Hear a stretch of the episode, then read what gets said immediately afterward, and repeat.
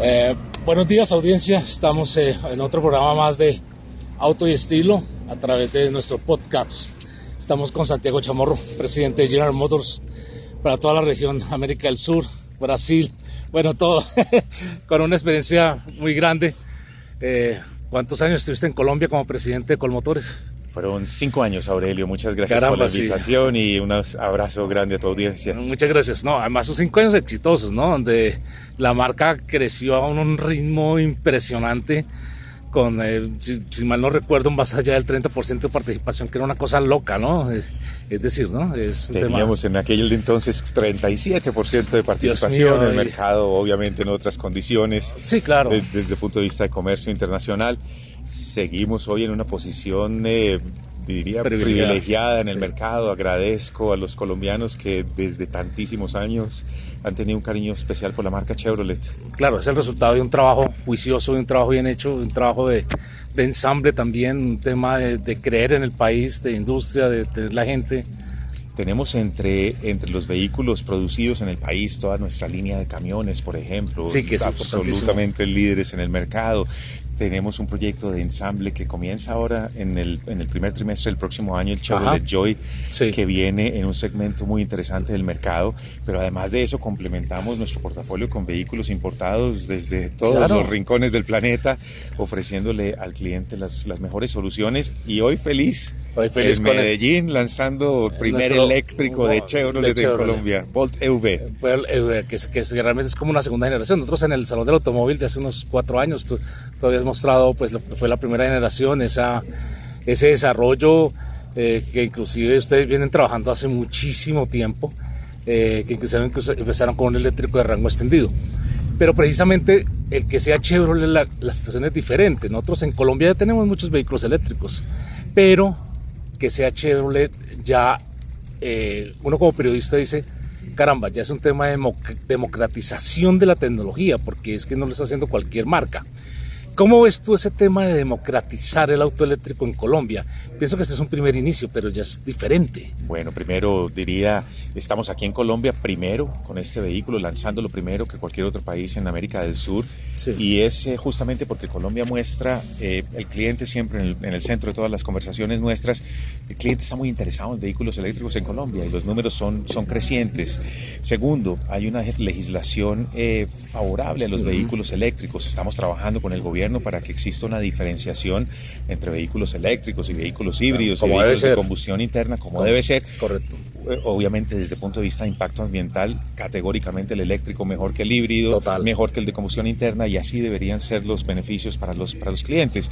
Eh, y además, eh, en, en, el sentido de, de regulaciones, de sentido de cliente y además en sentido de una infraestructura que crece también para atender a los vehículos eléctricos. En el caso del Volt EV que estamos lanzando ahora, viene con una tecnología doble, lo puedes cargar a 110 voltios, lo puedes cargar a 220 si puedes tener un, un, un punto de conexión en tu casa. Los concesionarios han sido fantásticos en entender que el cliente que fuera de su casa quiere cargar un vehículo eléctrico busca un espacio eh, bien ubicado, seguro, tranquilo, con buen cafecito, gente simpática y amable que les guste hablar de carros. Son 29, ¿no? Y son 29 puntos de carga en 16 ciudades del país que nuestra red está colocando a disposición de los clientes desde ya. Pero adicional a eso, eh, democratizar, democratizar un, vehículo eléctrico también, eh, no solamente en Colombia, sino en todo el mundo ha significado un cambio en la cultura. Y hay eh, una serie de mitos eh, erróneos porque al comienzo mucha gente empezó a, a, comparar el vehículo eléctrico como, como, si fuera un celular y realmente no lo es. O sea, de, hablemos de unos, unos ocho años atrás, el tema de las baterías ha, ha avanzado muchísimo y ustedes hoy nos presentan un carro con una batería que tiene una autonomía de 450 kilómetros con una sola carga, que eso, no, nadie en Colombia imaginaba eso en tan poco tiempo. Mm. Entonces, ¿cómo, ¿cómo desmitificarle a la gente? ¿Cómo decirle, mire, no se preocupe por la carga? ¿Qué, le podemos decir al, usuario? Bueno, varios mitos que me gustaría aquí derrumbar contigo. El primero, alrededor de de la carga. Efectivamente, 456 vehículos, eh, kilómetros de autonomía. Es un jurgo. Es un montón. Y el colombiano, en promedio, se mueve 45 kilómetros por día. O sea que haciendo la matemática, con una vez que cargues el vehículo en la semana, tienes toda tu semana resuelta y lo cargas mientras duermes como cargas el celular en la casa. Exactamente. Es primer elemento. Segundo, eh, digamos, eh, mito que quiero derrumbar aquí, y es que la batería preocupa su durabilidad. Exactamente. Tenemos estudios que nos demuestran que la batería va a tener una vida útil más larga que la del carro. En estudios de simulación tenemos que una batería después de 20 años todavía va a mantener entre el 75 y 80% de su carga útil, lo que significa que probablemente en el futuro vamos a tener un reuso de esas baterías, una reaplicación de esas baterías o un reciclaje que es del 100% de los materiales usados hoy en la, en la batería. Y para darle tranquilidad a nuestros clientes, estamos anunciando dos cosas ahora con este Volt EV. La primera, una garantía de 8 años para la batería, para que se olviden de ese problema y compren con tranquilidad.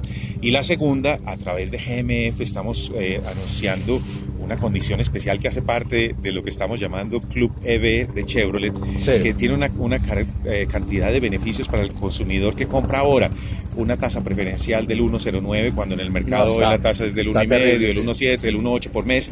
Entonces una tasa preferencial. Segundo, cuatro años de mantenimiento incluidos. Lo tercero, eh, OnStar y Wi-Fi incluidos por un año.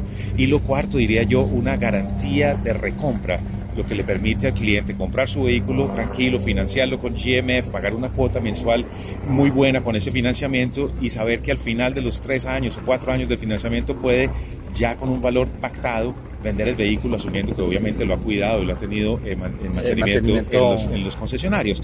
Entonces yo te diría, ese es el, siguiente mito que podemos derrubar aquí. Sí, perfecto. El otro mito también es diciendo, ah, es que eh, sobre todo la gente que trabaja en mecánica, que ha trabajado tantos años en, mecánica con motores de, de, combustión, y dicen, nos vamos a quedar sin trabajo. Eh, eh, entonces hay como todo un tema, no, es que el empleo, es que la parte social, es que todo el tema. ¿Qué pasa realmente con el, con el auto eléctrico en ese tema de mantenimientos? ¿Cómo puede esta gente evolucionar a un tema que, que, que, efectivamente pues es mucho más avanzado, pero como todo en la vida nos toca avanzar? Yo creo que los servicios de postventa eh, cambian, se transforman. Efectivamente, el, el, vehículo eléctrico tiene menos partes en movimiento y, y, requiere menos mantenimiento. Vamos a hablar después del costo mensual de operación, que es un tema interesante, otro, otro mito que quiero derrumbar aquí. Y, y, en ese sentido, eh, la postventa se transforma. La invitación que le estamos haciendo a los clientes es vayan tranquilos a los concesionarios, el personal está capacitado, entiende perfectamente de cómo se administra un vehículo eléctrico, cómo se, cómo se, eh, le mete la mano a esa tecnología que es nueva en el país. Hay eh, disponibilidad de repuestos, estamos preparadísimos eh, en el caso de la postventa, pero también incluso en el caso de la preventa. Estamos abriendo una página de internet en donde de forma permanente vamos a tener gente especializada respondiendo las preguntas de los clientes en todos estos sentidos que estamos hablando. Interesante, porque resulta que, o desde el punto de vista eh, nuestro o cualquier persona, eh, el vendedor de un carro de combustión no es el mismo de un carro eléctrico. Aquí, aquí lo que tú me estás dando a entender es que eh, lo que lo que hemos visto en tu, en tu, en tu conferencia de ayer, que es muy interesante a propósito de que ya se puede consultar en y estilo, es que estás hablando de un sistema de movilidad, no solamente de un carro. ¿Cómo ha sido esa transición de esa red a entender de que ya no están vendiendo un carro, sino un sistema de movilidad. No, estamos preparadísimos y una de las cosas que estamos eh, haciendo es eh, queriendo educar a los clientes de que el precio siendo importante, no es la única variable de análisis. Estamos eh, queriendo que ellos piensen desde el punto de vista de gasto mensual con el vehículo, que al final de cuentas la platica en el bolsillo. La plata de uno, sí, exactamente. Entonces, cuando incluyes el tema del precio y vas a un financiamiento con tasa privilegiada de, GMF, eh, pues ahí ya tienes un, beneficio para comenzar. Cuando analizas un vehículo eléctrico en su carga tributaria, es menor la carga tributaria de un vehículo de combustión interna, en arancel, en IVA, en, en impuestos de rodamiento y demás cuando evalúas que el, el, seguro eh, puede ser más barato en el eléctrico porque es un vehículo conectado el 100% del tiempo, lo que le da una tecnología mejor a las compañías de seguros, entre, entre ellas con las que trabajamos nosotros en nuestra red para ofrecerle al cliente condiciones mejores. Cuando evalúas además que el costo del, de la energía eléctrica es más barato que la gasolina y cuando además evalúas que puedes usar tu vehículo eléctrico todos los días porque en las ciudades donde hay eh, pico y placa el, el vehículo eléctrico puede circular tranquilamente comparado con un vehículo eh, de combustión interna, pues toda esa matemática nos está indicando que el consumidor puede tener hasta un millón de pesos mensuales de ahorro mensual eh, comparado con un vehículo eh, normal de características similares. Y características importantes en el caso de la Volt EV, porque 456 kilómetros de autonomía, aceleración de 0 a 100 en 7.7 segundos. Es, casi tan rápido locura, como un Camaro. Una locura, sí. y, además de eso, toda la tecnología de OnStar, el vehículo permanentemente conectado, un vehículo con un eh, eh, contenido de, seguridad increíble, 10 airbags entre otras cosas. Entonces realmente la propuesta completa del Club EV para estos primeros compradores está buenísima. Tan buena que te cuento, de ayer para hoy vendimos todo el lote inicial que trajimos para el mercado colombiano. Increíble. En 24 horas. No, es, que, es, que, es que hay una, hay una sensación en este momento de, de cambio, de, tener cambio. Y, precisamente hablando de eso, eh, ¿cuál es tu visión como ejecutivo de GM? Que has estado en todos los países del mundo dirigiendo eh, eh, esta empresa, o sea, siendo uno de los que batalla a diario, conoce nuevas culturas, conoce cómo es a Colombia, porque uno ve que Colombia ha hecho, digamos que la tarea, entre comillas, de, de tener una, una, una fuente de energía verde. Eh, se han hecho inversiones en hidroeléctricas, estamos hablando de energía eólica, ya inclusive está hablando de, de hidrógeno verde. Digamos que hay un, un, camino que lleva años, esto no es nuevo. El nuevo gobierno también eh, quiere impulsar esto. Eh, y, y, cómo ve usted como, como, como como directivo de GM e, esa posición de Colombia hoy en un, en un mundo que tiene que cambiar por, el cambio, por todo el tema climático? Escucho algunos temas editoriales que son eh, exactamente afines entre, entre gobierno y, sector privado. En el caso, eh, la empresa que represento, General Motors, en materia del interés ambiental.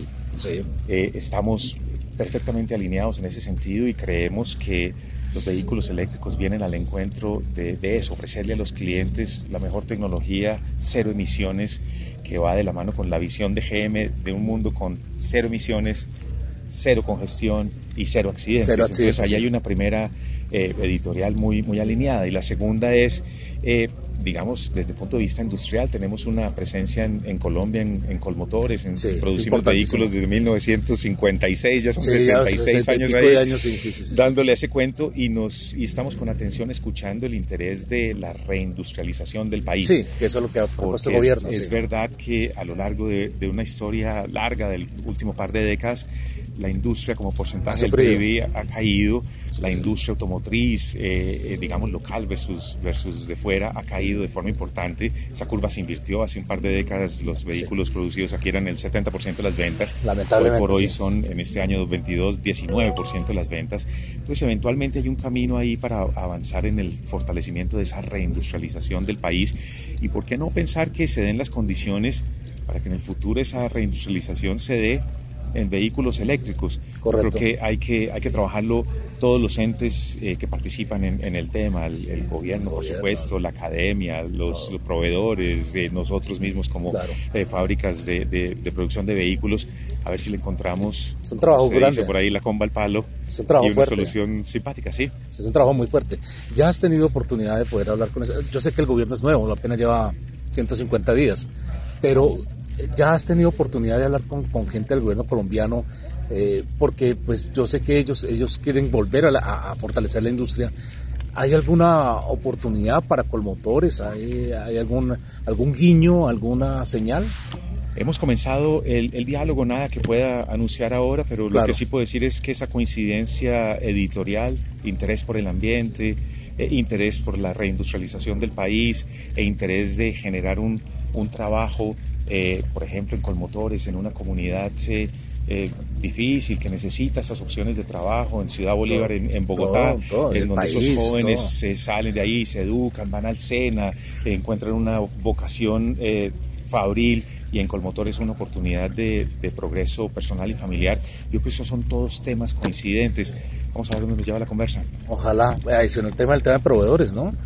ustedes siempre han sido como, han invertido muchísimos millones de dólares en eh, tecnificar a los proveedores, pues ojalá el gobierno tenga tenga alguna... La industria automotriz genera no solo empleos de forma directa, sino a través de los... indirecta, a través de los, de los proveedores, y yo diría que de los proveedores de los proveedores. Claro. Hay toda una cadena de abastecimiento que creemos que por cada puesto se generan 16 en, en cálculos que hace... Increíble que, hacen los expertos en el, asunto. Y, en ese sentido, eh, el impacto de, las inversiones tienen un, impacto social bonito y, de nuevo en, comunidades que lo necesitan y, contribuyendo a que, a que la gente progrese y las familias salgan adelante y eduquen a sus hijos. Tenemos colegas de, la fábrica que nos cuentan con, con orgullo hijos profesionales, abogados, médicos y demás, y todo gracias a esta vocación es un orgullo, es un orgullo. Y una última pregunta que no puedo dejar de hacer. Venezuela, ya se abrió un campo en el comercio, el ministro de Comercio Exterior está, dice que está garantizando un poco el tema eh, de, de, poder garantizar los pagos que vengan de Venezuela hacia, los, hacia la, la industria colombiana. Ustedes tuvieron una planta en Venezuela durante muchísimos años y era, era una fábrica, era un fuerte. Se puede decir que hoy Colmotores puede llegar a suplir ese espacio que quedó, puede llegar a haber alguna, algún cambio ahí. Nada que pueda anunciar el día de hoy y, el comentario que haría es, eh, eh, digamos, eh, todas las gestiones que se puedan hacer alrededor de abrir mercados de buena forma que hoy por hoy están cerrados pues son interesantes, eh, lo primero. Y lo segundo, eh, diría que trabajar en, una agenda en donde las condiciones de, mercado que se perdieron y que fueron difíciles en, años anteriores en, Venezuela, en materia de, la seguridad del inversionista, en materia de la operación del día a día, en materia de, la repatriación de, capitales, pues se, solucionen en buena forma. Estamos observando el tema y pues ya tomaremos un punto de vista cuando veamos la cosa un poco más clara. Un poco más clara. Bueno, pues Santiago, muchas gracias por esta, eh, este espacio tan interesante. No siempre se tiene la opción de hablar con un ejecutivo de tu, de tu talante y pues nada, pues muchos éxitos con, de hecho ya pues ya es exitoso el carro, pero bueno, vienen nuevas sorpresas, nuevos, nueva electrificación en GM y pues eso es un, algo que el país está esperando. Aurelio, gracias a tu audiencia, un abrazo muy grande y hasta la próxima. Muchas gracias Santiago, estamos hablando. Gracias hermano. Gracias. Muy bien. Salió súper bien. Sí, muchas Amigos, me voy corriendo.